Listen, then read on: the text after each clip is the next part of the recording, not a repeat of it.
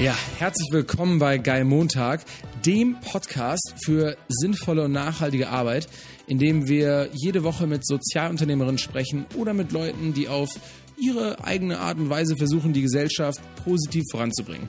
Heute allerdings ohne meinen Kollegen Lasse, das habt ihr jetzt am Intro gemerkt, der ist noch zu Hause und versucht das Nachbeben seiner Erkältung wegzukurieren. Das heißt, in der nächsten Folge, versprochen, ist er wieder am Start, voller Tatendrang und Antikörper. Unser heutiger Gast, der steckte auch sein ganzes Leben lang voller Tatendrang. Der ist heute sowas wie eine Art Unternehmensphilosoph oder Begeisterungsinstallateur und das für große Unternehmen. Er heißt Dominik Feken und war lange Zeit absoluter Werbeprofi. Dominik war Geschäftsführer und Chefstratege einer ziemlich großen Hamburger Werbeagentur, mit der er zum Beispiel den Otto-Konzern oder die Marke Bionade unterstützt hat und sogar auch Angela Merkels Wahlkampf äh, 2008, 2009 mit der CDU kommunikativ geplant und aufbereitet hat. Und darüber muss er jetzt mir gleich ein bisschen was erzählen, weil ich finde, die gute Angie hat an der einen oder anderen Stelle schon auch nochmal ein paar kommunikative Schwierigkeiten gehabt. Mal schauen, wie er dazu steht. Ähm, heute ist aber, und das ist auch der Grund, wieso wir ihn eingeladen haben, heute ist Dominik Geschäftsführer von Brighthouse. Und Brighthouse ist eine Sinn- und Werteberatung für große Unternehmen. Muss man sich mal auf der Zunge zergehen lassen. Brighthouse ist weltweit tätig, gehört zu einer der größten, einer der drei größten Unternehmensberatungen der Welt, ähm, nämlich der Boston Consulting Group. Und ja, Brighthouse hilft seinen Kunden, mit Begeisterung und Sinn, unter anderem die Mitarbeiter zu begeistern, die Kunden zu begeistern und dann natürlich auch irgendwie mehr Umsatz und Gewinn zu erzielen. Dominik beschäftigt sich also ganz konkret mit den Fragen, was ist eigentlich der Sinn des Unternehmens, wofür arbeiten die Mitarbeiterinnen und ähm, ja, was könnte so die gemeinsame Vision sein, an der alle irgendwie mitarbeiten. Dominik ähm, schaut also, ja, wie kann das sein, dass so Firmen wie Netflix, Nike oder Tesla ihre Mitarbeiterinnen und Kunden so extrem begeistern, während andere Firmen daran so krass scheitern. Und seiner Meinung nach hat das halt eben ganz viel mit dem Sinn von einem Unternehmen zu tun. Das ist für uns natürlich spannend, weil wir natürlich hier behaupten, dass bei uns immer sinnvolle Unternehmen irgendwie am Start sind und wir natürlich immer diesen Sinn mit Nachhaltigkeit begründen. Ähm, Dominik kann man, glaube ich, so sagen, der arbeitet eher so am marktnahen äh, Ende unserer Sinnindustrie. Und ähm, genau, deswegen werde ich ihn auch gleich auf jeden Fall fragen, ob für ihn Sinn eigentlich auch immer was mit Nachhaltigkeit zu tun hat ähm, oder was da so seine Meinung zu ist. Und ähm, ja, ob so Nachhaltigkeit sowas wie jetzt eine notwendige oder eher so eine hinreichende Bedingung ist dafür, dass ein Unternehmen Sinn hat. Ähm, wird, glaube ich, ganz spannend sein. Dominik, äh, kann ich das schon mal verraten, hat auch selber Philosophie studiert, also wirklich ein deeper Character, der, äh, mit dem wir hier richtig tief in die Materie einsteigen können. Außerdem ähm, sind wir, glaube ich, auch ziemlich happy. Lasse würde sich jetzt hier natürlich auch total abfeiern und ähm, ja, wäre wär schon wieder fast richtig gerührt, dass ja nicht nur jede Woche ähm, ihr, also die äh, Zuhörerinnen, unseren Podcast mitsponsern und mitfinanzieren, sondern auch Organisationen unseren Podcast hier immer wieder unterstützen. Und diese Woche haben wir einen richtig coolen Unterstützer an Bord, nämlich Africa Green Tech. Die meisten kennen vielleicht Africa Green Tech jetzt schon von euch, weil ja vor einigen Folgen der Gründer und ähm, ja auch geil Montag Zuhörer äh, Thorsten Schreiber hier bei uns war und ähm, ja eigentlich ziemlich beeindruckend seine Geschichte erzählt hat, äh, wie er mit Africa Green Tech eigentlich so die ja, äh, Energiewende äh, auf dem afrikanischen Kontinent vorantreibt. Das war, glaube ich, eine ziemlich inspirierende Folge. Und ähm, ja, da hat man eigentlich auch gemerkt, dass Africa Green Tech mit ihren nachhaltigen Energielösungen zu mehr Selbstbestimmung und äh, Wachstum ähm, beiträgt äh, auf dem afrikanischen Kontinent und das Ganze ja eine ziemlich positive Wertschöpfungskette hat. Das machen die mit ähm, mobilen Solarkraftwerken, die Africa Green Tech ähm, ja, in Länder wie den äh, Niger oder wie äh, Mali bringt. Und ähm, das Coole daran ist, dass es natürlich nicht einfach nur spendenbasiert ist, sondern dass das Ganze auf dem Crowd-Investing basiert. Und da hat Africa Green Tech jetzt euch auch ein cooles Angebot mitgebracht, ähm, weil ihr könnt auf africagreentech.investments mit dem Code GeilMontag 5% Nachlass auf ein Investment, sowas wie quasi einen Bonus bekommen auf euer Investment. Ähm, und das heißt quasi, ja, das ist wie gesagt keine Spende, das wäre jetzt eine Alternative zu ja, einer Geldanlage. Ähm, da zeigt euch Africa Green Tech auch, wie viel Zinsen ihr auf euer Geld bekommt. Und das Schöne ist, dass natürlich auch ganz im Sinne von Guy Montag ist, weil das Ganze nicht nur eine vernünftige Rendite hat, sondern eben auch noch einen richtig geilen Impact und ihr euer Geld quasi für ähm, eine gute Sache, eine richtig gute Vision arbeiten lasst und es dadurch auch noch einen positiven Impact hat haben wir auch schon häufiger drüber gesprochen hier über grüne und nachhaltige Geldanlagen. Da könnte Lasse euch natürlich auch ziemlich viel Positives erzählen. Ähm, das vielleicht dann als Nachtrag in der nächsten Folge. Wie gesagt, Africa Green Tech, africagreentech.investments. Da könnt ihr mit dem Code Geil Montag 5% Rabatt auf euer nachhaltiges Investment bekommen. Ansonsten war es das jetzt, glaube ich. Ähm, ich habe mir jetzt hier den Mund alleine fusselig geredet. Ich wünsche euch viel Spaß mit dem Unternehmensphilosophen Dominik Feken.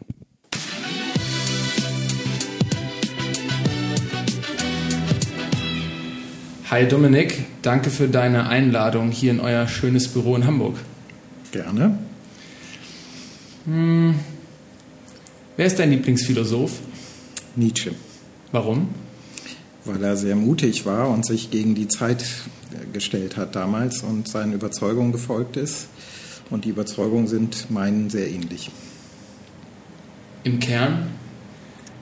Im Kern ähnlich, ja. Im Kern, ähm, äh, in der Hauptsache ist äh, Nietzsche halt jemand, der, äh, sagen wir mal, äh, den Abschied vom Christentum sozusagen stark eingeleitet hat, damit, dass er eben Gott für tot erklärt hat, äh, was eine große Befreiungsbewegung war, äh, die er dann als Umwertung der Werte ähm, bezeichnet hat, ähm, also eine Forderung und ein, ein, eine große Umsturzbewegung im Denken sozusagen damit äh, einhergeht und letztlich ein großer Liberalist, würde ich sagen, auf der einen Seite. Auf der anderen Seite etwas, was man bei ihm ja eher, sagen wir mal, heute sehr kontrovers sieht, war er auch der erste Transhumanist, also der erste, der gesagt hat, der Mensch muss eigentlich sich selber überwinden. Der Mensch ist nicht das Ende der Schöpfung oder der, das Ende der Evolution, äh, sondern es gibt auch noch Stufen, die darüber hinausgehen müssen. Und da war er einer der ersten, die das behauptet haben in der Front. Es fängt transzendent an hier. Wir beschäftigen uns ja heute auch mit dem Thema Sinn ich kann jetzt daraus schon mal rausfiltern, dass du wahrscheinlich aus der Kirche ausgetreten bist. Das bin ich schon mit 18, ja. Okay. Also während du Nietzsche gelesen hast. naja, das war schon ein paar Jahre später, muss ich zugeben. Okay. Ja, es ist ja so, dass du als erstes eine Ausbildung als Werbefachmann oder Werbekaufmann gemacht hast. Richtig, ja. Und es dich relativ kurze Zeit später dann ins Philosophiestudium gezogen hat. Genau. Warum hat es dich da wieder quasi aus der Werbung raus in die Philosophie reingezogen? Naja, also ich würde mal das so beschreiben, dass ich schon äh, in der Schule eine große philosophische Leidenschaft äh, kennengelernt habe bei mir selber, äh, aber vielleicht am Anfang nicht den Mut hatte, Philosophie zu studieren, sondern dann eher, sagen wir mal, den halbsicheren Weg gewählt habe, was auch daran lag, dass ich sonst hätte zur Bundeswehr gehen müssen, was ich auch nicht unbedingt wollte. Klar, als Nietzsche-Fan ist das nicht die erste Option. Also habe ich erstmal diese Ausbildung gemacht und das war halt super gut, weil ich damit die Sicherheit hatte, meinen Lebensunterhalt immer bestreiten zu können. Und das hat mir dann auch die Möglichkeit gegeben, alles zu machen, was ich machen wollte. Und das war eben im Herzen schon immer äh, Philosophie. Also äh, habe ich mich in dieses Studium gewagt. Ja. Und das Interessante ist ja, äh, dass äh, in Berlin, wo ich studiert habe, es eine Abbrecherquote von 96 Prozent gab, weil äh, niemand das zu Ende studiert hat, weil das ist dann der nächste Mut, den man haben muss, das zu Ende zu studieren studieren und irgendwie eine Idee zu haben, was man damit macht. Und das war damals eben auch äh, schwierig, sagen wir mal. Okay, also quasi eine negativ interpretierte mh, hm, Abbrecherquote. Wir haben in einem Podcast mit Stefan Jansen über das Thema Bildung gelernt, dass in Stanford beispielsweise die großen Tech-Unternehmen es eher positiv interpretieren, wenn jemand schnell mit dem Studium aufhört, weil das gleichzeitig heißt, dass er seine Zeit gar nicht mehr mit dem Studium verschwenden möchte, sondern einfach gleich durchstarten kann. Ja, das äh, galt in gewisser Weise für mich auch, weil ich weit unter Regelstudienzeit studiert habe, aber nicht abgebrochen habe, sondern es einfach dann schnell durchgezogen habe. Hm. Ähm, und dann bist du aber trotzdem wieder in die Werbung gegangen, dann als Stratege Richtig? Ja, das stimmt nicht ganz. Also es war so, dass ich zum Ende des Studiums, so wie ich es gerade geschildert habe, natürlich auch die große Fragestellung hab, hatte, was mache ich denn mit einem Philosophiestudium? Da gibt es eigentlich so in Berlin immer nur zwei Möglichkeiten. Das eine ist, man macht eine akademische Laufbahn und wird irgendwann Professor oder man wird Taxifahrer. So, das sind die beiden normalen, äh, normalen äh, Optionen, die man hat. Und das fand ich aber beides nicht sehr attraktiv. Also mhm hatte ich dann natürlich dadurch, dass ich Werbung gelernt habe und, äh, und das Gefühl hatte, dass ich das auch ganz okay kann, äh, die Möglichkeit, hier was zu finden, was irgendwie mein philosophisches Interesse verbindet mit der Möglichkeit, auch davon leben zu können. Und äh, das Erste, was ich gemacht habe zum Ende des Studiums, war, dass ich ein Textpraktikum bei Jung von Matt gemacht habe, also eher den kreativen Weg eingeschlagen habe. Ähm, und das fand ich auch ganz spannend, aber bei Jung von Matt habe ich dann jemanden kennengelernt, der dort äh, strategische Planung betrieben hat. Früher hieß das dort Effizienzer, weil äh, Jean-Remy von Matt gesagt hat, also das ist sowas, das muss so klingen wie Putzfrau oder so Strategie. Das darf nichts höher sein als die Kreativen. Deshalb heißt das bei uns Effizienzer.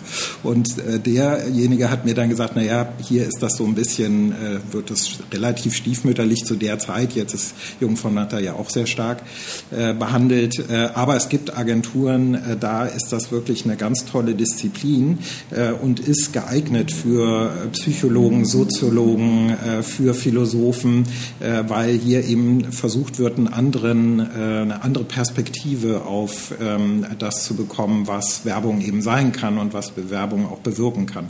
Und deshalb war das dann meine Wahl, ähm, äh, strategische Planung, Markenstrategie zu betreiben und habe das dann ja als erstes nach dem Studium bei Equity gemacht, was eben keine Werbeagentur, sondern eine Markenberatung äh, war und äh, habe da im Prinzip das Grundrüstwerkzeug gelernt, um Markenstrategie zu betreiben. Kannst du es trotzdem nachvollziehen, wenn Leute sich gerade ob dieser Kombination wundern?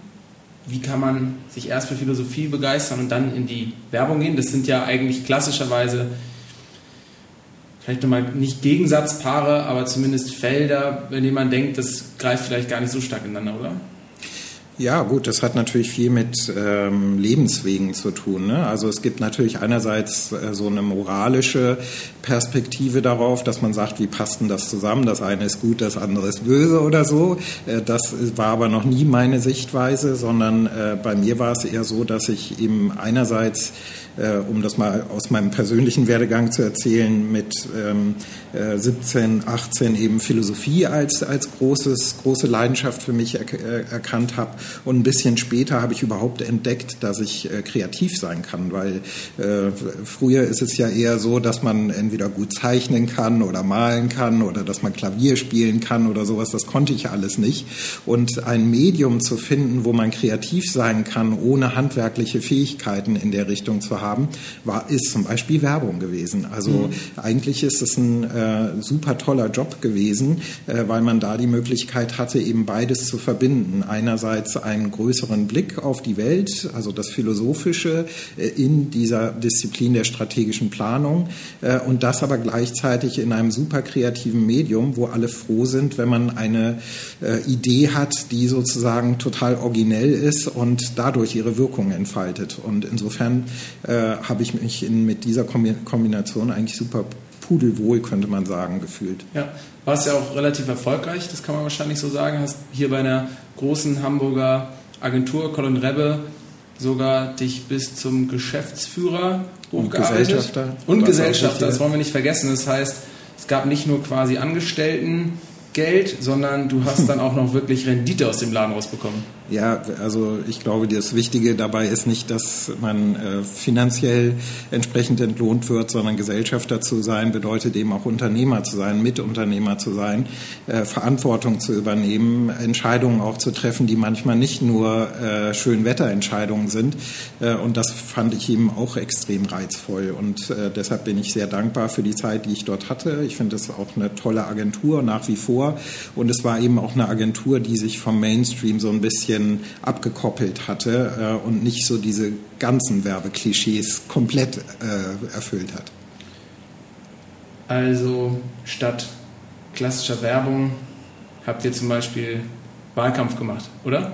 Haben ähm, wir Wahlkampf gemacht. Du hast, die, du hast ähm, neben der Otto Group und neben der Bionade nämlich auch ähm, für Angela Merkel geworben oder zumindest das auch kommunikativ mitbetreut, richtig? Wer ist da eigentlich am schwersten, also wer ist da am schwersten zu betreuen? Bionade, der Otto-Konzern oder Angela Merkel? Ja, ich weiß nicht, ob einer der drei am schwersten zu betreuen ist. Ich, also ich fand, dass die drei Projekte sind mit die interessantesten, die ich dort hatte. Ähm, und die Herausforderungen waren sehr unterschiedliche. Bionade haben wir angefangen zu betreuen. Da waren die mini, mini klein und haben eine Million Flaschen zu der Zeit verkauft. Und da war eben die ähm, Herausforderung, dass man ohne Geld, ohne Mediabudget, ohne dass man überhaupt Werbung machen konnte, so eine Marke groß macht. So, äh, und das war eine, finde ich, schon extrem große Herausforderung. Äh, wir haben aber so an das Produkt geglaubt und auch an die Leute, die das gemacht haben, haben, dass wir das damals ähm, äh, als, als tolle Möglichkeit gesehen haben. Und ähm, die Grundidee damals war eben äh, ganz am Anfang schon Bionade zu so einer Art Bewegung zu machen. Und für, mich persönlich war das ein großer äh, großer Erfolg auch und ein großer Triumph, dass dann äh, zwei, drei Jahre später in der FAZ es mal die eine Seite gab mit der Titelzeile Die Generation Bionade. Also da ist die Strategie total aufgegangen. Äh, Otto habe ich insgesamt 15 Jahre am Stück betreut in unterschiedlichen Weisen.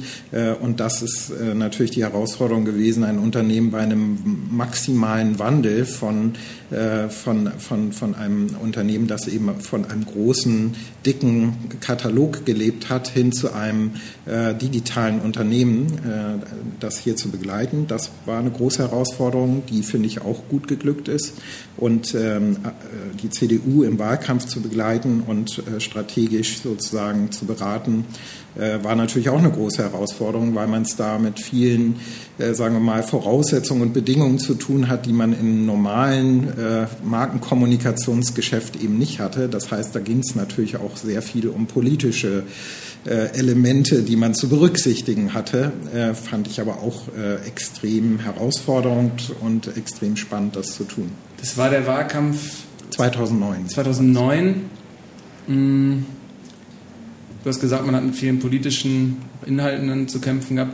Viele Leute von außen haben ja an der Kampagne kritisiert, dass vielleicht zu wenig politischer Inhalt so in der Kampagne spürbar, wahrnehmbar war. Brand 1 hat ja, euch oder der CDU da mal vorgeworfen, dass es ein Wohlfühlwahlkampf war, während oder kurz nach einer der schwersten äh, Wirtschafts- und Finanzkrisen der Nachkriegszeit.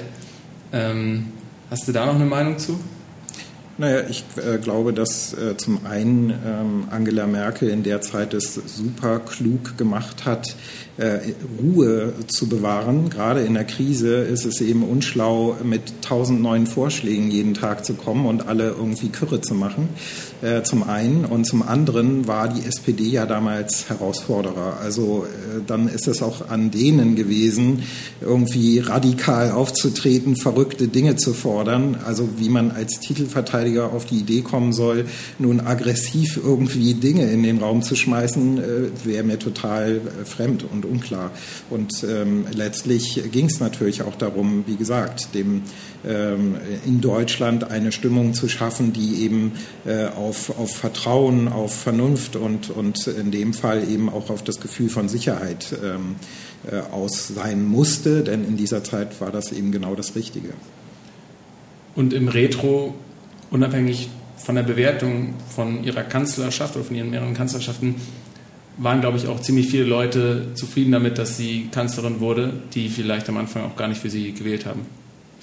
Ja, also aus der Sicht äh, von damals war es schon, äh, muss man auch sagen, ein erstaunlicher Erfolg, dass äh, ja da ähm, eine sogenannte bürgerliche Koalition gewinnen konnte mit CDU und FDP. Das hat vor, vorher, eine Woche vorher niemand vorausgesagt. Und insofern war das schon ähm, im Sinne der damaligen Zeit ein großer Erfolg, ja.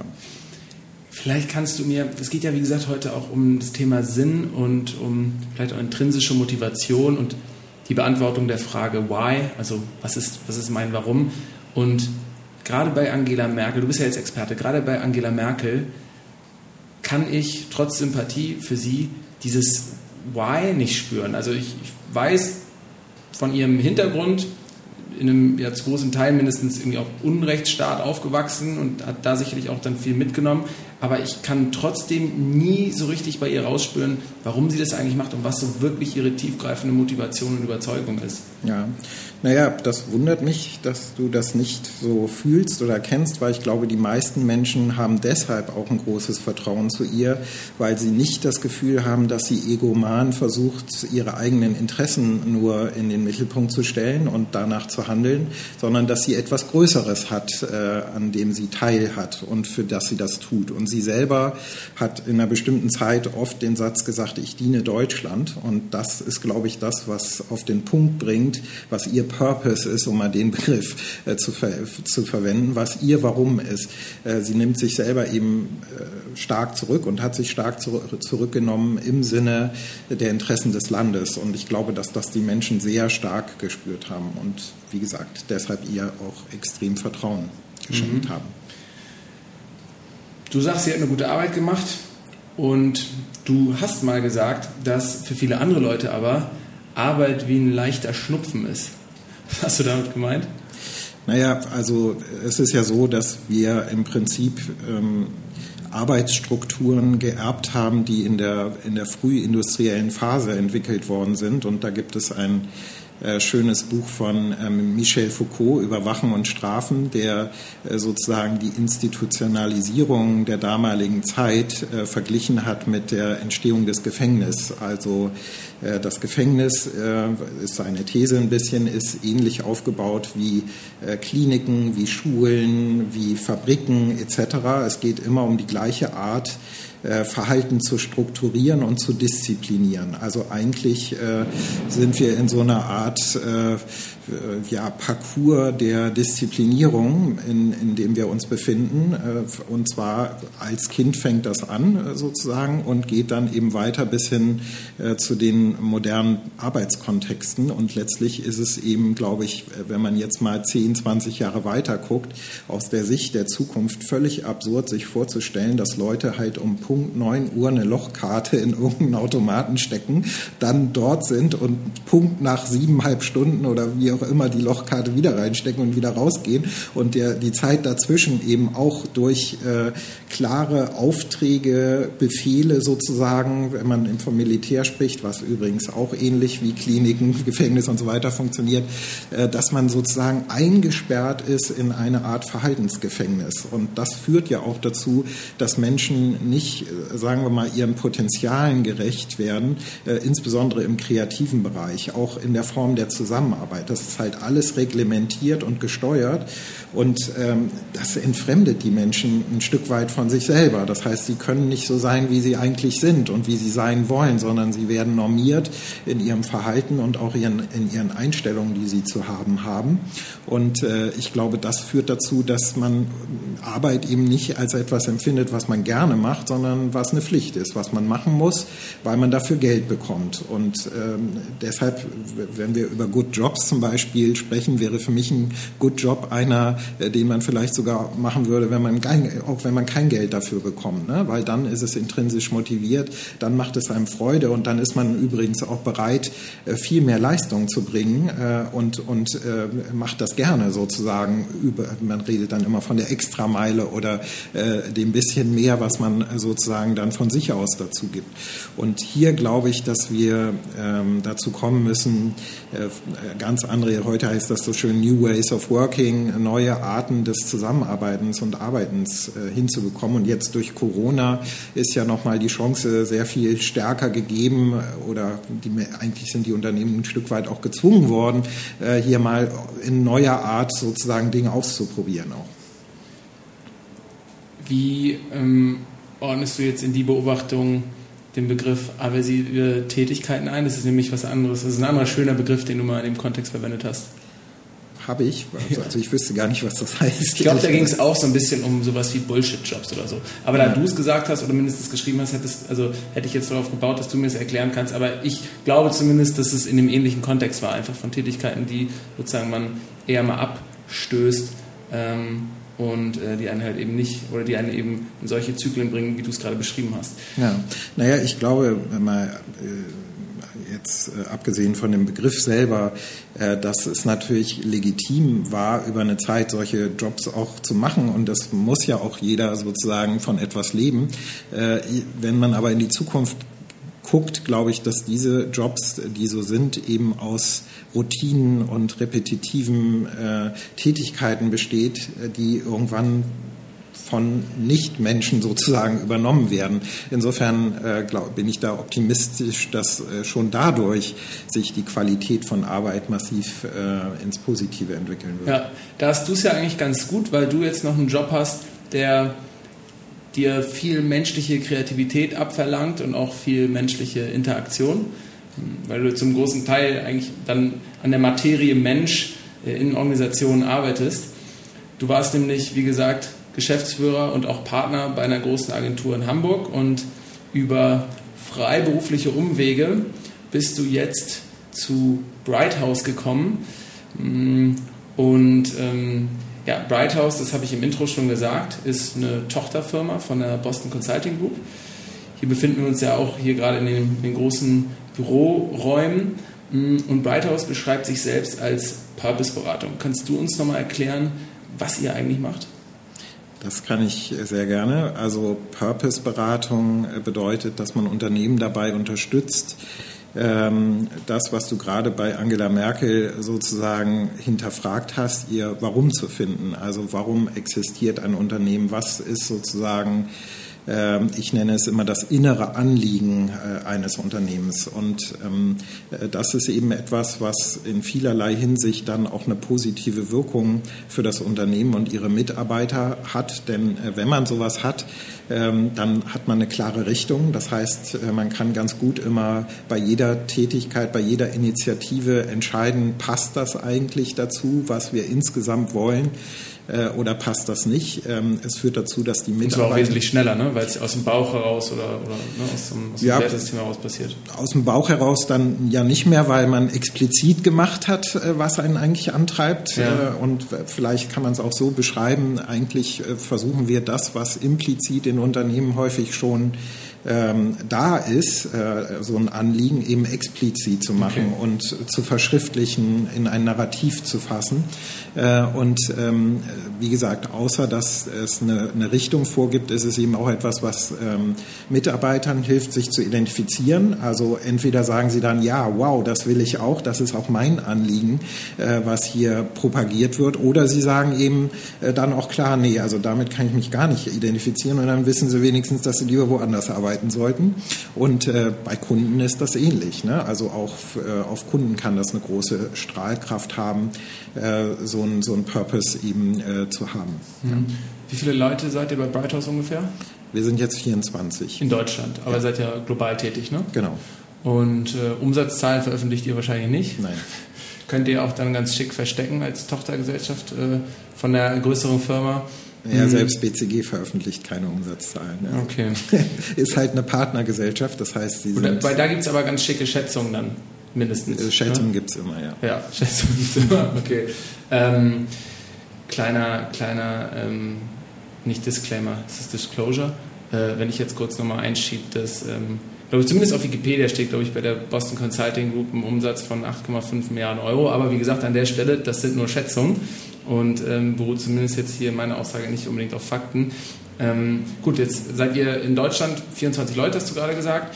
Ähm, magst du das vielleicht nochmal, was du gerade umschrieben hast, einem Beispiel von einem Kunden, vielleicht von einem echten Kunden erzählen? Oder also geht das? Habt ihr da so ein paar Beispielfälle? Kannst du nicht nee, machen? Das darf ich leider nicht. Okay, ähm, aber dann vielleicht an einem Beispiel von einer fiktiven Firma. Also ihr arbeitet ja trotzdem mit großen Kunden auch zusammen, also mit Konzernen.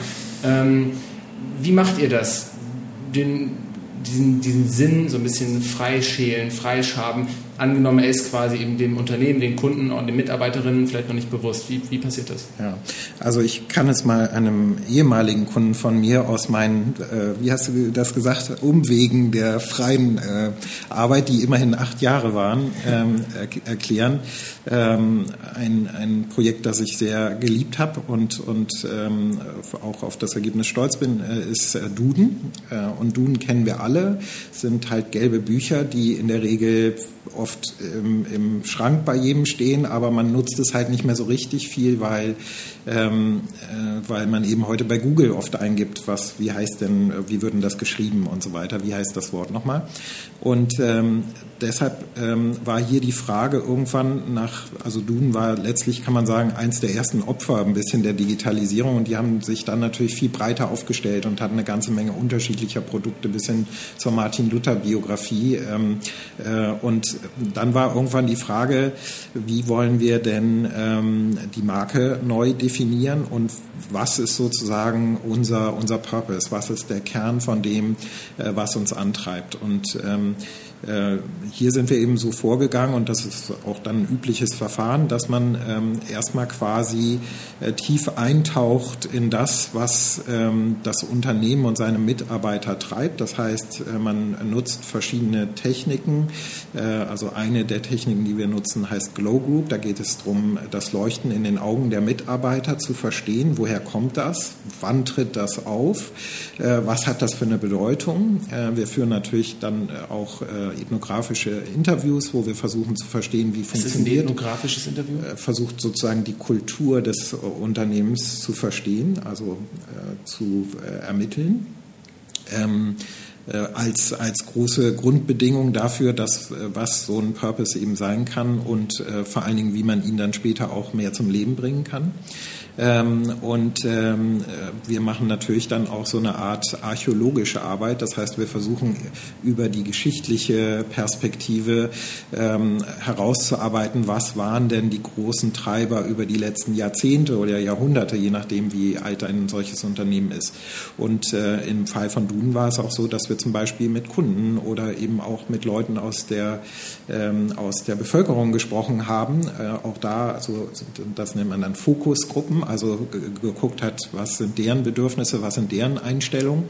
Äh, und da kam eben raus, dass äh, Duden ähm, wahrgenommen wird und diese Funktion hat, obwohl es ja ein nicht irre großes Unternehmen äh, ist, eigentlich so eine Art Bewahrer der deutschen Sprache zu sein. Und zwar, das würde man auch sofort denken, aber und zwar in einer Form, die fast schon einer institutionellen Verpflichtungen äh, nahe kommt. Das heißt, man sieht Duden wirklich als große Instanz, als eigentlich die Instanz, die die deutsche Sprache äh, oder Verantwortung dafür hat, dass die deutsche Sprache nicht total äh, diffundiert und in, in andere ähm, Gefilde sich bewegt. Und deshalb heißt der Purpose von Duden, Sprache sagt alles. Also es versucht eben darzustellen, dass Sprache ein extrem wichtiges Gut für Menschen ist, weil es das Element ist, mit dem man alles ausdrücken kann, was man will, was man denkt, was man fühlt. Ähm, und dass Duden eben hier wirklich eine hervorragende ähm, ja, ein hervorragendes inneres Anliegen hat, genau das zu ermöglichen, dass Sprache auch alles sagt. Denn wenn die Sprache immer ärmer wird, dann kann man auch immer weniger ausdrücken. Und ähm, das war dann eben etwas, äh, was wirklich ähm, ja, den Kern getroffen hat und äh, vielleicht als Anekdote ähm, nebenher am Anfang ähm, äh, des Projektes hieß es, naja, wir, wir sind gerade umgezogen, wir haben hier jetzt in den neuen Büros eine Wand gelb gestrichen Und wir wollen, dass am Ende des Projekts da die äh, zehn Sätze stehen, wofür Duden eben steht und was es bedeutet und so. Und äh, zum Schluss des Projektes habe ich von dem Geschäftsführer ein Foto geschickt bekommen und da stand dann nur Sprache sagt alles in ganz groß. Und äh, das, glaube ich, äh, drückt aus, welche Bedeutung so ein Satz und so ein Purpose dann auch haben kann. Ne? Der ruft eben wach bei Mitarbeitern etwas, wofür sie eigentlich vielleicht ursprünglich mal zum Unternehmen gegangen sind, was aber total verloren äh, geht geht natürlich mit der Zeit und mit den vielen kleinen Pflichten, die man täglich so zu erledigen hat. Purpose ist ja dann was, also der Sinn auch eines Unternehmens, was, was sich in vielen verschiedenen Dingen manifestiert. Ihr gießt das dann häufig oder versucht es auch in, in so einen Satz, in so ein Bild zu gießen, richtig? Ähm, was kraftvoll für alle verschiedenen äh, Anspruchsgruppen von einem, von einem Unternehmen sein kann. Ähm, du hast, glaube ich, in einem Buch von dir auch nochmal die Sätze Freude am Fahren bei BMW genannt, ähm, bei Zappos, dem Zalando-Vorgänger in Amerika, ähm, Delivering oder dem Happiness. Original, Delivering Happiness, genau. Ähm, Glückseligkeit oder Glück liefern oder, oder, oder ja, Fröhlichkeit, Glücklichkeit liefern. Ähm, ist, es, ist es dann häufig so, dass ähm, ihr, oder andersrum, geht ihr denn bei jedem Unternehmen davon aus, dass es diesen Sinn gibt, den man dann in archäologischer Arbeit freischälen kann, freilegen kann? Ja, den gibt es immer, weil sonst würde es das Unternehmen nicht geben. Und schon bei einem Gründer fängt es ja meistens an, dass Gründer irgendwas entdecken in der Welt, irgendein Problem oder eine Freistelle, ähm, die sie irgendwie füllen wollen oder das Problem lösen wollen. Und das machen sie nicht nur für Geld in der Regel, sondern sie haben dann schon ein inneres Anliegen. Das heißt, jedes Unternehmen hatte das mal ursprünglich und oft gibt es dann auch neue Interpretationen dessen. Äh, und da geht es eben immer wieder darum, das neu zu aktualisieren und äh, auch zu, zu interpretieren. Was aber total wichtig ist jetzt für die Arbeit, weil du danach gefragt hast von Brighthouse, ähm, eigentlich dieses äh, Definieren des Purpose ist bei uns vielleicht 15 Prozent der Arbeit, wenn überhaupt. Wichtig ist das, was du gerade so ein bisschen angefangen hast ähm, anzudeuten. Was macht man denn danach damit? Ne? Also du hast eben von kraftvoll gesprochen. Also wie kann man es dann hinbekommen, dass so ein Purpose auch wirklich die Richtung vorgibt, dass die Mitarbeiter wirklich sich damit identifizieren? Und da ist eben meine Erfahrung, dass hier oft große Fehler gemacht werden, weil man immer denkt, die Hauptarbeit ist es, den Purpose zu definieren und dann macht man eine Broschüre und drei Poster pro Raum und die hängt man dann auf und dann hofft man, dass irgendwie sich alles verändert sozusagen. Und das ist natürlich überhaupt nicht der Fall. Da verändert sich gar nichts. Im Gegenteil, äh, alle sind dann nur noch nach einem Jahr genervt, wenn die Plakate immer noch da hängen und haben sich total entfernt geistig von dem, was da, was da steht und was da stand. Das heißt, die Hauptarbeit ist eigentlich, wir nennen das Mobilisierung. uh, es hinzubekommen, dass dieser Purpose wirklich zum Leben erweckt wird. Und äh, das Beispiel, was du gerade genannt hast von Zappos, äh, finde ich ein sehr tolles, weil Delivering Happiness als Satz hört sich auch erstmal an, so, ja, naja, klar will jeder irgendwie Glück liefern und so, aber die nehmen das halt super ernst. Das heißt, ähm, für, für die ist das wirklich ein Maßstab all ihrer Verhaltensweisen. Ähm, und ähm, um mal zwei Beispiele zu geben oder drei, äh, die haben äh, zum Beispiel sehr bekannt eine jetzt kommt sogar die Feuerwehr. Ja, äh, hier in Hamburg ist natürlich ein gefährliches Pflaster. Genau. Ähm, hier ähm, äh, bei, bei Seppos ist es eben so, dass die ähm, jedem Mitarbeiter eine, einen Ausbildungsanfang ähm, ähm geben von sechs bis acht Wochen, wo die im Prinzip die Basics lernen. Und nach dieser Zeit sagt Seppos so, wenn du jetzt nicht mehr bei uns arbeiten willst, kriegst du sogar noch 1000 Dollar dafür. Und äh, die Aussage ist halt, ähm, dass sie eigentlich nur Mitarbeiter haben wollen, die das Geld eben nicht nehmen, sondern äh, lieber dort arbeiten wollen. Hat schon mal jemand diese 1000 Dollar genommen? Nein, aber die Botschaft ist halt eine sehr starke. Dazu gibt es äh, während der Arbeitszeit ähm, ganz viele Kurse zu, äh, wie wird man eigentlich glücklich, äh, also in positiver Psychologie. Das wird dort richtig unterrichtet bei den Mitarbeitern. Die dürfen ihre Arbeitsplätze komplett freigestalten, was auch nicht so üblich in der Weise ist. Oder auch ein tolles Beispiel, in den Callcentern gibt es keine äh, geregelten Gesprächsabläufe. Das heißt, die sagen, wenn wir wirklich den äh, Kunden Glück anbieten wollen und den Glück liefern wollen, dann müssen wir auch natürlich und authentisch mit denen sprechen. Dann können wir nicht nach solchen äh, vorstrukturierten Interviews gehen. Das zum einen und zum anderen äh, ist auch die Regel, dass man alles macht, was diese Kunden eben anfragen und wollen. Also dass man wirklich versucht, die glücklich zu machen. Und das führt dazu, dass in Amerika oft in so Radioshows oder so jemand aus Spaß dort anruft und irgendwie verrückte Sachen äh, anfragt und die versuchen dann wirklich immer damit umzugehen. Ein Beispiel war, dass ähm, es einen äh, Anruf gab, der 22 Stunden gedauert hat, äh, wo man einfach dann ins Gespräch gekommen ist und, und sich unterhalten hat oder einer, der äh, äh, gemacht hat, als wenn er sich verwählt hat und gesagt hat, ich möchte gerne Pizza und von dem Serpas-Mitarbeiter dann eine Pizza bestellt bekommen hat. Also man, man merkt diese Philosophie und dieser Purpose, Delivering Happiness, wird halt in allen Bereichen des Unternehmens versucht äh, umgesetzt zu werden.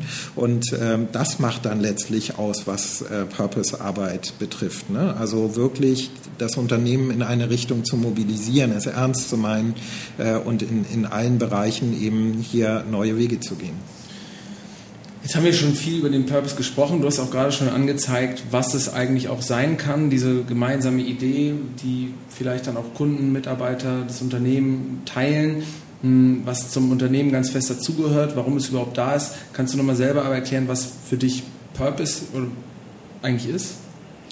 Ja, Purpose ähm, hatten wir ja schon, ist, ist das innere Anliegen, ist das, was äh, den Existenzgrund für äh, das eigene Verhalten äh, darstellt. Und im Prinzip, äh, wenn man es mal philosophisch definieren will, äh, kann man eine Unterscheidung ähm, machen zwischen ähm, äh, zwischen einem Verhalten, das sozusagen Mittel äh, für einen Zweck ist. Also man kann etwas tun, um etwas anderes zu erreichen. Man kann zum Beispiel lernen, um eine gute Mathearbeit zu schreiben. Und äh, das Problem an dem Verhalten, was unser normales ist eigentlich, ist, dass man sich meistens in so Mittel-Zweck-Ketten verheddert. Das mhm. heißt, irgendwann weiß man gar nicht, wofür man es insgesamt macht. Das, man macht immer nur Mittel äh, zum Zweck verhalten. Das zweite sind Verhaltensweisen, die selbstzweckartig sind. Also zum Beispiel Skifahren, da will man ja nicht unten ankommen oder man, will nicht von A nach B, sondern das Skifahren selber macht Spaß und deshalb ist es eine selbstzweckhafte Handlung. Und äh, der Purpose, der Sinn sozusagen, ist, ähm, so hat Ernst Tugendhat, äh, ein deutscher Philosoph, äh, das beschrieben, ist der Endzweck meiner, äh, meiner Handlung, meines Verhaltens. Also ist das insgesamt aller äh, Verhaltensweisen und aller Mittel, die ich äh, zu, zu einem Zweck ähm, ähm, ähm mache. Und Wichtig dabei ist, dass der Endzweck dann auch was Selbstzweckhaftes haben sollte. Erst dann ist er ein großer Purpose, ist er etwas Großes, wovon ich eben Teil sein kann. Und jede einzelne Handlung von mir ist dann Teil von etwas Großem, wenn ich äh, sie einem größeren inneren Anliegen unterordne. Mhm. Und was vielleicht nochmal ganz wichtig ist, eine Unterscheidung die vielleicht auch jetzt äh, den Hörern dieses Podcastes äh, vielleicht ein bisschen negativ aufstößt, ist, dass ähm, man Purpose schon sehr ganzheitlich betrachten muss, damit er wirklich etwas bewirkt. Und das bedeutet, dass er eigentlich vier Perspektiven abdecken muss. Also er muss vier Fragen beantworten und nicht nur eine. Ähm, die erste ist, äh, dass er Identifikation für die Mitarbeiter schafft. Also der Purpose muss etwas sein, wo die Mitarbeiter sagen, ja genau, das ist das, wofür ich morgens aufstehe. Das ist das, was bei mir ein Leuchten in den Augen erzeugt. Ähm, das zweite äh, ist, dass er auch für die Kunden relevant sein muss. Das habe ich eben schon gesagt, dass auch die Kunden sagen, Mensch, äh, delivering happiness, das finde ich super, das ist mein neuer Schuhlieferant, weil äh, das können mir die anderen Konkurrenten eben nicht bieten. Das Dritte ist, dass der Purpose auch die Organisation und damit auch die Teilhaber äh, sozusagen befriedigen muss. Das heißt, er muss auch was sein, ähm, wo äh, die Shareholder sozusagen das Gefühl haben, ja, damit können wir uns auch ähm, identifizieren. Das finden wir gut, äh, dass es in diese Richtung geht. Und die vierte Dimension äh, ist dann Gesellschaft. Also welche Rolle spiele ich in der Gesellschaft? Hat, bewirkt das auch was Gutes? Ähm, hier äh, ist das sozusagen ein positiver Beitrag zur Gesellschaft. Und ich erlebe halt oft, wenn über Purpose gesprochen wird, dass es immer eine einseitige Beantwortung gibt. Ne? Also Marketingleute wollen dann am liebsten einen Satz haben, wo alle, äh, die dann irgendeinen Spot sehen, sagen, wow, geil und so. Denen sind die anderen drei Dimensionen äh, egal. Und viele, die, sagen wir mal so, im moralischen Kontext unterwegs sind, denen ist dann nur der gesellschaftliche Beitrag wichtig und alles andere hat sich dem halt gnadenlos unterzuordnen. Das finde ich dann auch immer ein bisschen problematisch. Mhm. Ja, kann ich gut nachvollziehen, weil ich auch häufig gefragt werde, ja, sind, mein, Paul, meinst du denn jetzt, dass nur die Unternehmen und Organisationen, auf, die auf eurer Plattform sind, einen Sinn haben? Ja. Dann sage ich, nee, natürlich nicht. Ich gehe erstmal davon aus, dass die meisten Organisationen sogar einen Sinn haben und ähm, fast jede Organisation wahrscheinlich einen Sinn hat, die die Welt jetzt nicht aktiv schlechter macht. Für mich, also eine sinnvolle Organisation dann auch ist. Ja. Wahrscheinlich haben sogar auch die unsinnvollen Organisationen einen Sinn. Ja, die Nazis hatten ja auch irgendwie einen Purpose, an den sie geglaubt haben und verschiedene Sekten arbeiten ja wahrscheinlich auch mit, mit einer ähnlichen Kraft und einem, einem ähnlichen Modell. Ähm, und ja, ich glaube eigentlich auch, dass die meisten Unternehmen eine, eine, vernünftige Daseinsberechtigung hier haben. Ne, wie gesagt, kein nachhaltiges Unternehmen, keine NGO könnte irgendwie ihre Arbeit machen, wenn es nicht eine vernünftige Telekommunikation gäbe, wenn es nicht irgendwie eine, eine Infrastruktur für Lebensmitteleinzelhandel gäbe oder auch vernünftige Brücken und Straßen gäbe. Ja? Ja. Ähm, bloß die Frage ist für mich immer, ähm, ob es nicht sowas wie bestimmte Ausschlusskriterien gibt, die dann eben auch nicht nur unterscheiden, ob eine, also wie gesagt, jede Organisation hat Sinn, aber die dann wiederum unterscheiden, ob eine Organisation eigentlich auch sinnvoll an sich ist. Ähm, du hast ja gerade gesagt, und die Meinung teile ich, dass sowas wie der Purpose oder der Sinn so ein, so ein Endzweck sein sollte. Ja. Eigentlich, und eben nicht nur ein Mittel zum Zweck. Als ich mich das erste Mal aber mit Brighthouse beschäftigt habe und ich fand eigentlich super, was sie so auf eurer Website erzählt hat und ich finde auch cool, was du erzählst. Da musste ich sofort daran denken, dass ich fast schon ohne mit dir gesprochen zu haben davon überzeugt bin, dass euch bestimmt auch viele Organisationen ansprechen, die den Purpose und die Freilegung dieses Purposes dann aber nur als Mittel zum Zweck nutzen, nämlich beispielsweise ihre Mitarbeiter, ihre Kunden noch stärker zu motivieren. Und wir wissen ja auch, Leute, die glauben, was Sinnhaftes zu tun, sind immer auch noch stärker bereit, sich selber auszubeuten. Das heißt, ich glaube, es gibt auch durchaus viele Konzernlenker, Konzernchefs, die euch beauftragen könnten, ähm, weil sie letzten Endes nicht jetzt an einem Purpose von der Organisation überzeugt sind, sondern weil sie glauben, dadurch werden Mitarbeiter beispielsweise noch effizienter, effektiver. Naja, also äh, das habe ich ja eben gesagt. Ähm, ich finde das überhaupt nicht ähm, ja, diesen Unternehmenschefs vorzuwerfen, wenn sie, wie gesagt, alle vier Dimensionen äh, wichtig nehmen. Ne? Äh, also ich finde es. Ja, aber wie gesagt, ich glaube, es gibt welche, die machen das in erster Linie. Die machen es nur aus einem Grund. Ja, gut, aber wie will man das sozusagen. Äh, da muss man ja Unlauterkeit jemanden unterstellen ähm, als CEO. Also ich muss sagen, die Kunden, die wir bisher betreuen hier in Deutschland von Brighthouse Seite, das sind mittlerweile ist eine zweistellige Zahl schon, habe ich das Gefühl, dass das überhaupt nicht so ist, dass sich da auch die, ähm, die, die Sichtweise der Unternehmenslenker deutlich verändert hat. Ähm, äh, zum, also als ich angefangen habe mit Unternehmensphilosophie, das ist ja schon über zehn Jahre her und auch mit Sinn, den Begriff habe ich gar nicht verwendet damals, aus gutem Grund, weil äh, die Antwort immer war damals oder häufig, äh, als ich mit Leuten gesprochen habe, naja, äh, das ist ja schön und gut, aber wir müssen erstmal unsere Hausaufgaben machen. Das heißt, wir müssen erstmal Zahlen äh, produzieren, wir müssen erstmal Gewinn machen und so. Und dann können wir uns mit Sachen wie Kultur und Sinn und Purpose beschäftigen. So.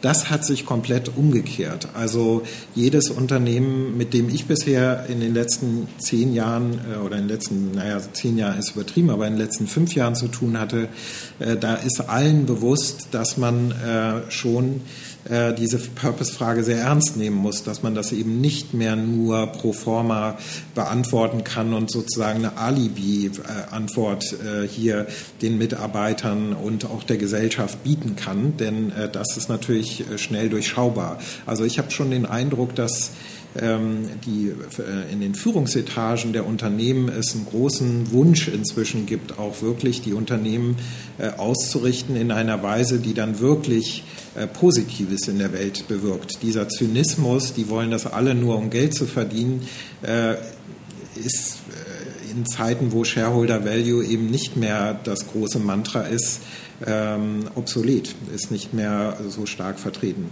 Das ist meine Erfahrung. Hm. Also ich glaube gar nicht auch, dass es zum Beispiel in Deutschland jetzt diese bösen Konzernlenker gibt, die so Darth Vader-mäßig irgendwo sitzen und dann sagen, ah, jetzt baue ich mal meine Mitarbeiter aus und ähm, hole mir jetzt den Dominik Feken ran und dann äh, beuten die sich alle selber schon aus. Das glaube ich auch nicht. Hm. Und wie gesagt, ich glaube auch daran, dass die meisten Unternehmen eigentlich im Kern was schon Sinnvolles machen. Da ist dann immer die Frage, wie und ob es gewisse Ausschlusskriterien gibt, meiner Meinung nach. Ich glaube aber, dass es trotzdem halt dieses System gibt, was, ähm, in dem wir uns dann vielleicht alle selber ähm, dann teilweise zwingen, dann eben doch so einem Mantra wie dem Shareholder Value in vielen Situationen und in vielen Entscheidungen zu folgen. Also du sagst, das Mantra ist so ein bisschen over.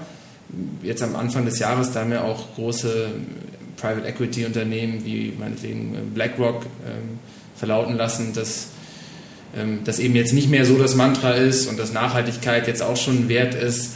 Ähm, aber ich glaube auch die große Zahl der Beobachter, die sehen eigentlich nicht, dass das passiert. Ich glaube, die sehen eher, ja, okay, Nachhaltigkeit wird jetzt einfach als Wert, auch fast schon also als monetärer Börsenwert mit irgendwie anerkannt. Aber so richtig gibt es wenig Anzeichen dafür, dass das jetzt auf einmal aufgehört haben soll und ähm, ja, dass auch Spekulation oder meinetwegen Ausbeutung aufhört. Und das sieht man ja jetzt, egal ob man den Regenwald anschaut, irgendwelche seltenen Erden oder Arbeitsbedingungen, beispielsweise auf dem asiatischen Kontinent, dass ähm, das natürlich jetzt irgendwie nicht aufgehört hat. Ne? Und ähm, ich stelle mir da manchmal so die Frage, ob ähm, das nicht dann in, also ob ihr da so harte Ausschlusskriterien habt, und sagt, okay, wir wollen ja auch gerne vielen Leuten ermöglichen, dass sie Spaß an ihrem Job haben, aber wir wollen das eigentlich nicht, wenn wir beispielsweise bestimmte ähm, ja, Geschäftspraktiken sehen, die wir dann nicht für okay halten. Naja, also erstmal muss man sagen, Ausbeutung ist halt so ein klassisches linkes Narrativ. Ähm, äh, ich finde daran eher problematisch, dass Ausbeutung da stattfindet, wo man an die Ränder der Gesellschaft kommt, da wo die Schwachen sind, äh, aber sicher nicht bei unseren Kunden, weil äh, hier ist die Situation die, dass Unternehmen zwingend darauf angewiesen sind, gute Talente zu bekommen, gute Leute zu bekommen. Die sind ja rar gesät heute. Es ist ja nicht so, dass man ähm, Menschen sagen kann, so jetzt streng dich noch mehr an oder du fliegst raus. Die Situation hat sich ja drastisch verändert. Es ist eher so, dass die Person sagt, entweder ihr bietet mir einen tollen Arbeitsplatz und ähm, am besten zu Hause inzwischen und tolle, tolle Arbeitsmöglichkeiten oder ich gehe sozusagen. Das heißt, die Drucksituation hat sich da geändert. Die Ausbeutung findet ja eher statt in Pflegeberufen und äh, um mal ein Beispiel zu nennen. Äh, und äh, das ähm, finde ich auch etwas, was ähm, ist ja auch gesellschaftlicher Konsens inzwischen, dass das eigentlich äh, massiv verändert gehört. Äh, nur das sind jetzt nicht unsere klassischen Kunden. Ne? Also ich kann für die Kunden, für die wir arbeiten, sagen, dass die durch die Bank weg ähm, da sehr positive und ehrenhafte Motive haben und da es überhaupt nicht darum geht, irgendwelche Leute äh, massiv auszubeuten oder so. Das ist äh, nach meiner Erfahrung komplett passé. Die Beispiele, die du nennst, ähm, ob, ob man jetzt in den asiatischen Raum geht, in Niedriglohnländer und so, das will ich damit überhaupt nicht, äh, da, dazu will ich hier gar nichts sagen, weil das nicht jetzt unsere Arbeit im Kern betrifft. Ne? Also das wäre nochmal eine andere Diskussion für einen anderen Block wahrscheinlich. Ja, ja, also okay, das habe ich auch in Bezug auf die Mitarbeiter, habe ich es irgendwo verstanden, auch wenn ich sozusagen jetzt natürlich meinen Gedanken nicht ganz zurückziehe. Mm, das ist so ein bisschen die, die Situation, also ich glaube zum Beispiel, dass mit New Work, das ist meine These, sich sehr viele Konzerne mh, mm, so, so, eine, so, eine, so, einen, so einen kleinen Sinnvirus äh, selber initiieren weil sie glauben, hey, dann läuft alles besser, alle sind besser drauf ähm, und vielleicht noch gar nicht abschätzen, dass wenn man dieses Sinnvirus weiterdenkt, die Mitarbeiter natürlich auch anfangen, wirklich grundsätzliche Fragen zu stellen. Ja. Und ich glaube, das ist vielen Konzernen noch gar nicht bewusst, die da jetzt einfach mal mitmachen, weil sie denken, gut, das ist hip und dann ist irgendwie alles besser. Mm, und ich glaube, dass das bei vielen Mitarbeitern einfach dazu führen kann, wahrscheinlich auch fast bei jedem DAX-Konzern beispielsweise, dass die bestimmte, also dass sie meinetwegen diesen Sinn, den du beschreibst, des Unternehmens toll finden, aber dass sie merken, dass für diesen Sinn beispielsweise nachhaltige Faktoren nicht eine hinreichende, so wie du es beschrieben hast, sondern wirklich nur notwendige Konstante sind. Das heißt, dass sie sagen, hey, ich finde den Sinn meinetwegen von Sappos, wie du es beschrieben hast, super ja. toll, ich will auch Glücklichkeit liefern oder Glück liefern, aber doch nicht, wenn irgendwie im Versandlager da Billiglohnkräfte äh, irgendwie keine Pause machen dürfen und äh, schon mit 38 äh, komplett verschlissen sind. Und ich glaube, solche Situationen hast du durch die Bank weg in fast allen deutschen DAX-Konzernen. Mm, eben weil nicht, weil ich glaube, dass ihr Geschäftsmodell an sich schlecht ist, aber weil ich glaube, dass wir überall dort noch fundamentale, nicht nachhaltige Praktiken haben, die, wenn ihre Mitarbeiter sich konsequent diese Sinnfragen stellen, eigentlich auch sagen müssen, ähm, ja, das passt leider nicht zusammen. Ich finde den Sinn gut, aber diese notwendige Konstante der Nachhaltigkeit, die ist da eben nicht ganz äh, vorhanden. Hm. Also ich würde es, äh, du hast ja jetzt keine Frage gestellt, aber ich würde deine These mal ähm, versuchen in, in, einem, in, einem, großen Bogen zu beantworten. Ich habe ja eben gesagt, dass äh, eine grundsätzlich negative ähm, Voraussetzung im Arbeitsleben ist, dass wir eben in der frühindustriellen Phase äh, Arbeit ähm, so organisiert haben, dass Menschen eigentlich ein Stück weit eingesperrt werden in bestimmter Form. Ähm, und heute erleben wir und das auch aus gutem Grund. Ne? Warum sind die eingesperrt worden? Weil dadurch Produktivität gesteigert werden konnte. Das heißt, das war gut im Sinne des Bruttosozialprodukts äh, und, und der Gewinne sozusagen. Das heißt, je mehr man die Menschen reglementiert hat, desto größer war der Erfolg. Ja, können wir mal ganz einfach sagen. Ich glaube, dass diese Logik sich seit äh, jetzt schon zwei Jahrzehnten fundamental in genau die entgegengesetzte Richtung gedreht hat. Und das sieht man eben bei den erfolgreichsten Unternehmen der Welt. Äh, heute heißt es, je freier die Mitarbeiter werden, desto erfolgreicher sind wir, desto produktiver sind sie, desto mehr können sie schaffen, desto mehr können sie erreichen. So, das heißt, äh, die gegenteilige Logik ist heute der Fall und deshalb ist es natürlich im Interesse, äh, der Unternehmenslenker, und noch nicht jeder hat es im gleichen Maße verstanden, das ist richtig, äh, Mitarbeiter zu befreien. Und Purpose ist ein Element, äh, das ist zumindest mein persönlicher Purpose, Mitarbeiter ein Stück weit zu befreien. Und ähm, wenn das so ist, dann spielt die Zeit sozusagen genau dieser Logik in die Karten. Das heißt, wir werden es erleben, wir erleben das seit zwei Jahrzehnten nach meiner Meinung mindestens, und wir werden das in der näheren Zukunft noch viel mehr erleben, dass ähm, Mitarbeiter immer mehr Freiräume bekommen, dass sie sozusagen immer mehr auch in ihrer Kreativität, in ihrer intrinsischen Motivation äh, gefördert werden äh, und dadurch äh, mehr zu leisten imstande sind. Jetzt kann man kritisieren, äh, dass äh, Leistung ja dann vielleicht der Grund ist. Ähm, ich würde sagen, ist doch gut so, ist doch prima, dann haben alle was davon. Äh, Mitarbeiter sind freier und freuen sich mehr, sind mehr mit der Arbeit identifiziert und sehen darin darin Sinn. Äh, und die Unternehmen haben äh, Vorteil, ähm, weil sie dadurch irgendwie erfolgreicher sind und mehr Gewinne machen können. Mhm. Ähm, ja, wir haben ja auch gerade den, den großen Skandal-Case in der Ökobranche weltweit äh, von Oatly, diesem Hafermilchhersteller ursprünglich aus Malmö, die ja jetzt über viele Jahre ähm, vermeintlich kann auch gut sein, dass es zu großen Teilen so ist, ein Unternehmen aufgebaut haben, wo wirklich alle Mitarbeiter so daran interessiert sind, an, an der Plant-Based Future, weil sie sagen, okay, das ist einfach besser für, für die Zukunft unseres Unternehmens, wenn wir halt eben nicht alle Milch saufen wie die Blöden, sondern wenn wir das mit Hafermilch machen. Ähm, wir wissen ja auch, Hafermilch hat einen deutlich, deutlich geringeren ähm, CO2-Fußabdruck als normale Milch beispielsweise und das hat Oatly auch sehr prominent immer nach vorne ähm, kommuniziert. Und ich glaube, das kann man dem Unternehmen bis jetzt auch ziemlich gut abnehmen.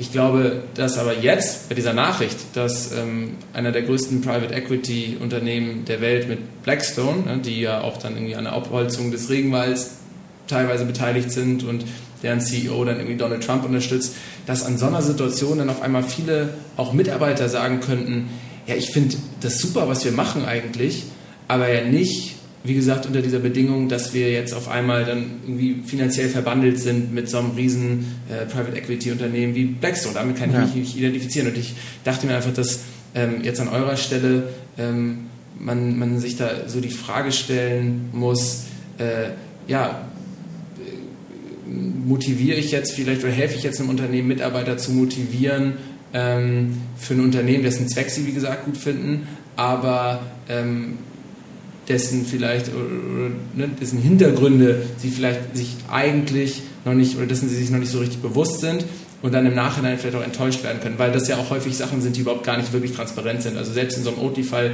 da weiß ja weder ich noch wahrscheinlich du, ähm, ob das jetzt insgesamt nettomäßig, sage ich mal, jetzt gut ja. oder schlecht für die Welt war, dass sie jetzt ja. eben mit so einem großen Finanzinvestor da irgendwie zu tun ja. haben.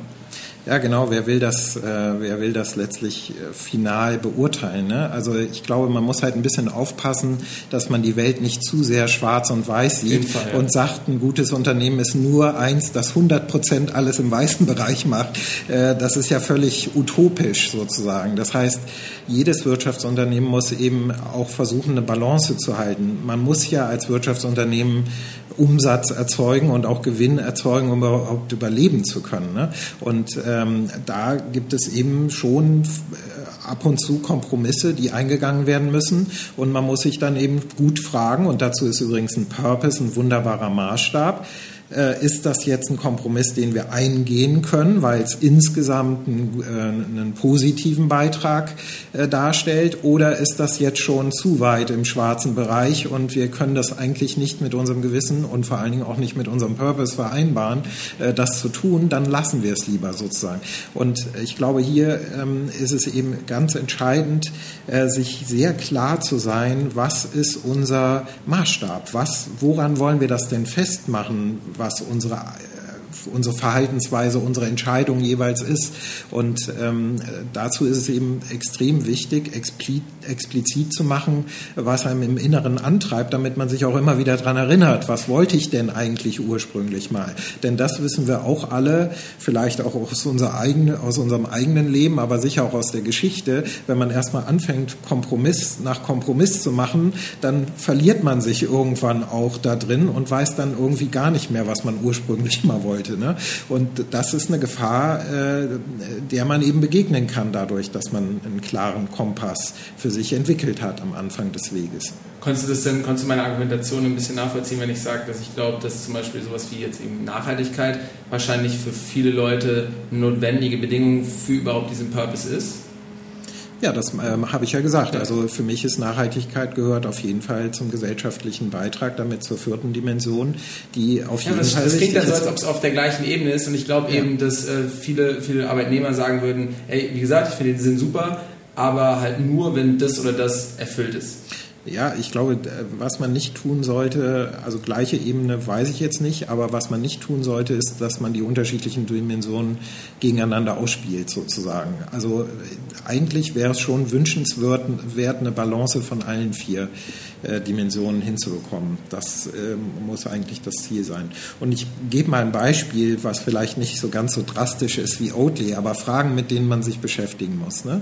Ähm, also ganz am Anfang, als wir für Bionade gearbeitet haben und die dann anfingen, erfolgreich zu sein, gab es natürlich Anfragen, zum Beispiel von McDonald's. Ähm, ja, Später. das kam dann auch noch, aber erstmal von McDonalds. Ja, wir, äh, Bionade ist cool, wollen wir in unseren Läden haben. So, was, was sagt man denn da? Weil äh, einerseits denkt man, naja, hm, McDonalds passt eigentlich nicht zu uns. Ne? Das, das war dann auch die erste Antwort. Nein, passt nicht. Dann haben sie gesagt, ja, nur in McCafé sozusagen. Also nur da, wo jetzt nicht Burger direkt äh, mhm. im Mittelpunkt stehen. Ähm, so, jetzt hat man die beiden Möglichkeiten. Entweder sagt man, nee, passt trotzdem nicht, lassen wir. So, wir sind gerade bei sechs, sieben Millionen Flaschen Verkauf. So. Hm, dadurch nimmt man sich natürlich selber die Möglichkeit zu wachsen und man, und das war ein Argument, man nimmt den Leuten auch die Möglichkeit, schnell an Bionade oder überhaupt an Bionade zu kommen, das überhaupt mal kennenzulernen und äh, sozusagen dann auch zugreifen zu können. Äh, das steht auf der einen, auf der anderen Seite dann. Also unheimlich schwierig, da die richtige Entscheidung zu treffen. Ne? Egal, was man tut, äh, man macht irgendwie auch was Negatives. Weil äh, wenn man sagt, äh, wir verkaufen das auf keinen Fall in McCafé, dann hat man vielleicht so ja, für den damaligen, ähm, sagen wir mal, moralischen Horizont eine Gewissensfreiheit erreicht. Ähm, aber man hat eben auf der anderen Seite Millionen Menschen es verwehrt, überhaupt Bionade zu trinken. Ne? Also mhm. egal, was man macht, es ist auch immer ein bisschen Dilemma und, und, äh, und schwer, da eine Antwort zu treffen. Und deshalb, äh, wie gesagt, man kann es nicht immer so einfach äh, da den richtigen Weg finden, sondern man muss eben sehen, äh, und wie gesagt, deshalb komme ich nochmal auf so ein Beispiel zu sprechen, äh, wie ähm, ähm, passen denn diese vier Dimensionen dann äh, zusammen? Ne? Weil das war dann auch im Sinne der Kunden entschieden.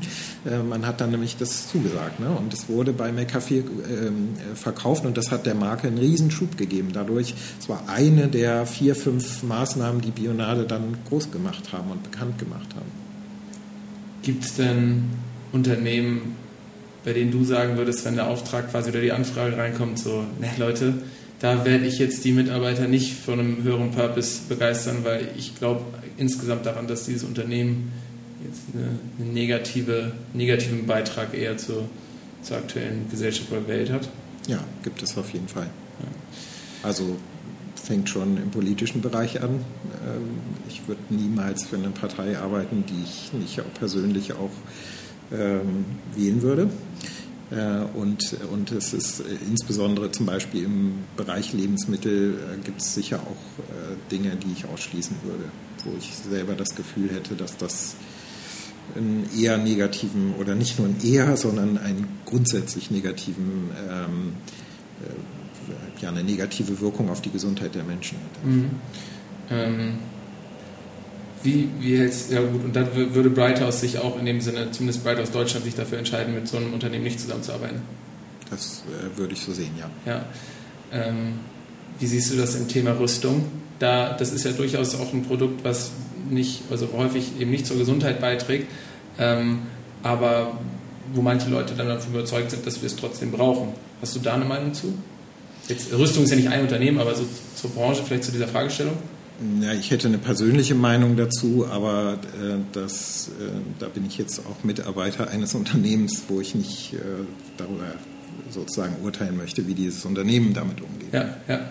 Ähm, gut, jetzt habt ihr oder ihr agiert dann häufig aus der Sicht und auf der Seite der Unternehmen und versucht diesen Sinn für das Unternehmen freizuschälen. Was ist denn aber so dein Tipp für quasi die Ebene tiefer, für Jobsuchende? Wie, also woher wissen die eigentlich, für welchen Sinn sie sich überzeugen lassen sollen? Naja, ähm, ich hoffe mal, dass sie da ein Bauchgefühl haben. Ne? Also ähm, zum einen würde ich immer jedem empfehlen, und das, wir hatten ja eben über meine persönliche Geschichte gesprochen, sich dafür zu entscheiden, was, was man, ja, womit man oder was eine wirkliche Leidenschaft bei einem erzeugt, also nicht aus rein Mittelzweckdenken sozusagen das, was vielleicht finanzielle Sicherheit mal im ersten Schritt äh, gewährleistet. Ähm, und äh, dann muss man eben sehen, ähm, am besten sich selber klar werden, was sind denn ähm, Purpose, die ich selber für mich befürworten würde, wo ich gerne mitarbeiten würde? Was ist das große Projekt, wo ich das Gefühl hätte, äh, das wäre toll, wenn ich dafür Jahre meines Lebens sozusagen auch investieren würde? Und dann äh, muss man eben sehen, welches Unternehmen genau äh, in diese Richtung auch geht. Das ist eben auch eine wichtige Funktion. Übrigens eine, um aus dem Nähkästchen zu plaudern, weshalb wir oft überhaupt äh, Anfragen bekommen von Unternehmen, äh, weil sie eben feststellen, dass ähm, Purpose einer der entscheidenden Faktoren heute ist, um attraktiv für neue Mitarbeiter zu werden. Ne? Und insbesondere für jüngere Mitarbeiter, die einen viel größeren Wert heute darauf legen. Das heißt, hier sich klar zu positionieren und auch auszustrahlen, wofür stehen wir denn eigentlich, was ist unser großes Projekt als Unternehmen, ist eben ganz wichtig. Ähm, und so ist es das dann hoffentlich wie zwei Puzzleteile, die äh, zusammenfinden. Ja. Ja, unabhängig davon, ähm, auf welcher Ebene oder wie stark dieses, diese eine Komponente Nachhaltigkeit jetzt ein Ausschlusskriterium für manche sein sollte, was ja dann im Zweifel die Leute auch einfach selber entscheiden sollen. Hattet ihr schon mal ein Beispiel auch gebracht von einer großen Firma, ich weiß gar nicht, ob es eine Drogeriekette ist, CVS in Amerika, mhm. ähm, die sich hier eben auch einem stärkeren Purpose angenommen hatten, das stärker ausgeschält hatten und wo dann auch die Mitarbeiter einfach ähm, der Meinung waren, dass man keine Tabakprodukte mehr anbieten sollte, weil die wollen halt eben Gesundheit irgendwie bereitstellen für viele Leute und das gehört da eben nicht zu. Das heißt, ähm, ich glaube eigentlich, trotz vielleicht auch manchmal verschiedener Interpretationen vom Purpose, Purpose und der Sichtweise, dass ähm, das so oder so gut ist, wenn immer mehr Menschen einfach über dieses Thema nachdenken, sich selber auch fragen, äh, hinter welchem Purpose möchte ich stehen, mit welchen Werten kann ich mich noch identifizieren, weil wenn wir eben anfangen oder noch stärker uns diese Grundsatzfragen stellen, dann bringt uns das, glaube ich, insgesamt nur weiter und wirft uns nicht zurück. Deswegen finde ich es äh, so oder so ähm, gut, was ihr anstoßt. Und ähm, ja, bedanke mich für das Gespräch. Dankeschön, Dominik. Danke auch.